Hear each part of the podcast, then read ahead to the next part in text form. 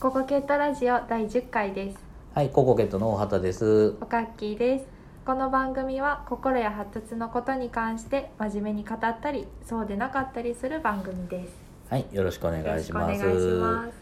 はい、今回のテーマはですね、はい運動音痴って何という話ですね。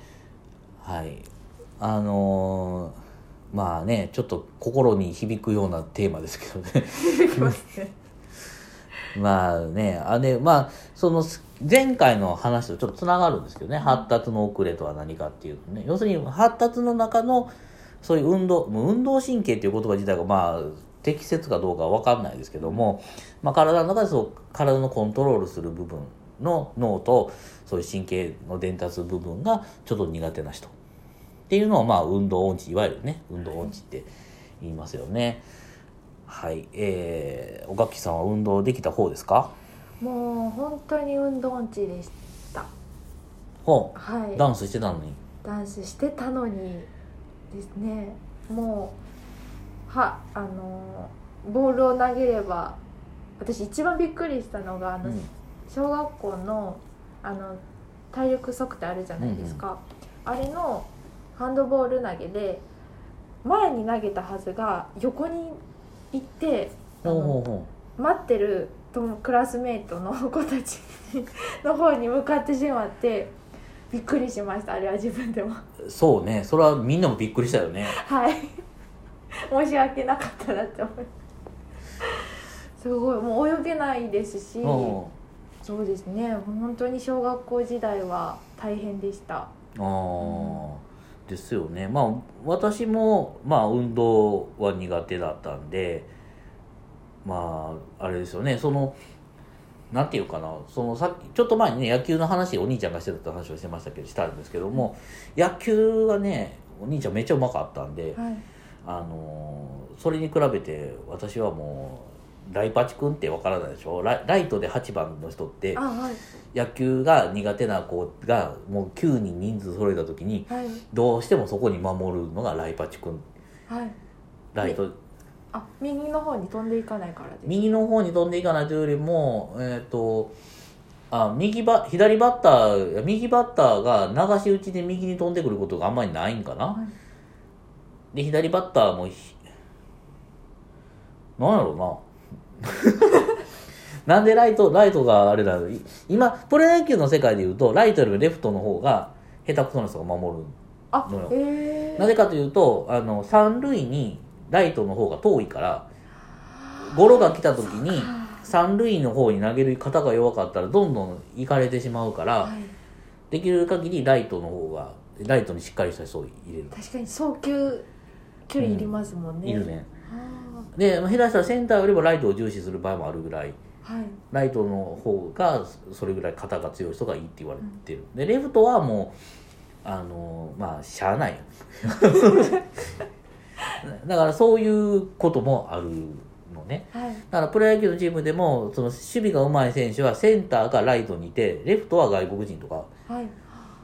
あのそういうことが阪神でもあのセンター、まあ、阪神の場合はライトもちょっとあれやけどあの外国人がレフトにサンズがいたりとか、あのそういうことがあったりするんですけどね。ね。あのでもソフトボールだとあの多分レフトもそれなりにレフトの方が逆にあの三塁にそうレフトにゴロが行った時に三塁に送球あれ？どっちなのよく分からへんな。もう昔のは 昔の話なんで分からなくなって忘れたけど、まあ、要するにライパチ君って下手くそなとこ守るとこやったはいでそこに守ってるぐらい下手くそやったんだけどだんだん上手くなってきてしまったんだけど、そこは多分身長と体を動かしたいっていうバランスがこう一致した時に多分できたんやと思うんですけどね。だから僕はあの途中からライパチ君やのにあのカバーに行くのがすごい好きやって。はい。なんか知識だけあったから、あのファーストの後ろにカバーに行くべきなんやっていうことを知ってたからはい。いつもこうファーストの後ろにカバーに行ってた。はいほらファーストもすごい下手くそな子や下手くそなことなんだけどまあまあうまかったんやろうけど、はいあのそんなにうまく取れなくて、うん。どっちやねん、まあ飛んでくる確率も高いですよね。あファーストで必ず取らなあかんねんけど、うん。めちゃくちゃ肩のいいサードがいてその子が思いっきり投げるからようそらしてたのよ。はい。でそのそらすから後ろにおってそれをキャッチしてたのよく。うん。だファーストが後逸するのに一塁一塁ランナーが二塁に行けないっていう事態が結構発生してたの二塁一塁ランナーとかえ？っってびっくりする。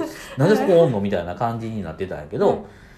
あのそういうのを考えるのが好きやってこうあっちこっちうん。ポジショニングとかを考えてたりするねな。んでこれこれこんなこと話ずっとしてても大丈夫なのかな？ですごい思い出に残ってる事件があって、はい。すごい運動神経すごい悪いけど頭だけでっかちゃったからすっごいなあのその頃のものすごいホームランを打つようなバッターが6年生にいたのよ。はい。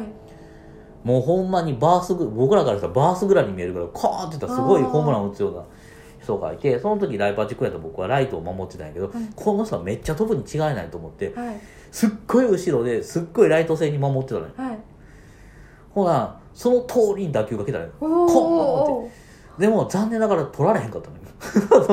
取る力がなかったねあもうあの目測はあってて。合ってた 計算通り計算通りやったのよ。もうこの人のこの打球でこうだったらここに飛んでくるっていうことはバッチリ合ってたんやけど追い方を知らなかった。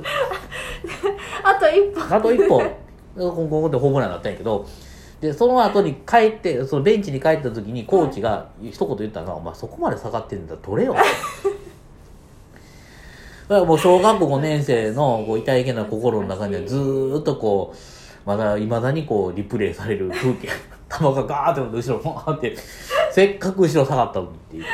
まあそれぐらい運動神経ね悪,、悪かったけど、まあ、だんだんこういろいろしていくとそのバランスが取れるようになって自分なりにできることとかね、はい。だんだんこう思いもよらぬ行動ができるようになったりだんだんするわけですよね、でさっきスポーツテストの話だけど僕は中学校の時のスポーツテストはほぼ標準をななんかこれ以上取ったら A1 級とかなんかっていうのがクリアあってはい。でそれをほぼ全部クリアしてたのよ。はい。長距離も。ただできなかった唯一できなかったのが走り幅跳び。はい。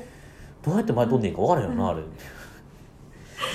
だけどそれ以外はほぼ全部できたぐらいまあまあ体は使えるようになってたんだけど、じゃあすごい選手だったかってそうねそういうとこまではスポーツアスリートやったかってそうでもないけどやっぱり運動って一ができるようになったりするわけですね。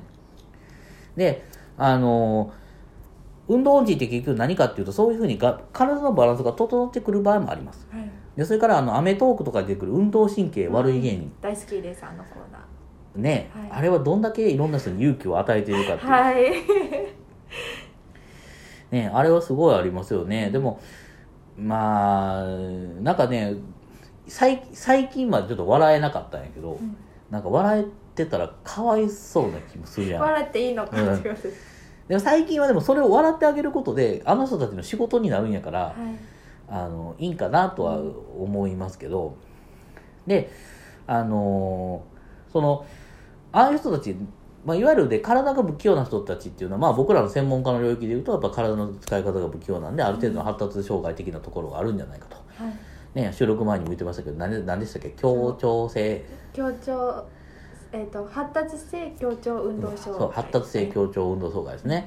間違ってたらすいません。すいません。DCD ですっていうね名前があるぐらいやっぱり体の使い方が不器用。でその不器用さがどこに行くかって言ったらあのつまずいたりね歩いてる時につまずいてしまったり字が書け字が書くのが苦手だったりあのそれとか階段をつまずくのもあるし走った時にあの右右手と左右手と右足が同時に出るとかね。はいあとうんと長い距離歩くのがしんどかったりとか、まあ、いろんなことが出てくるんでね。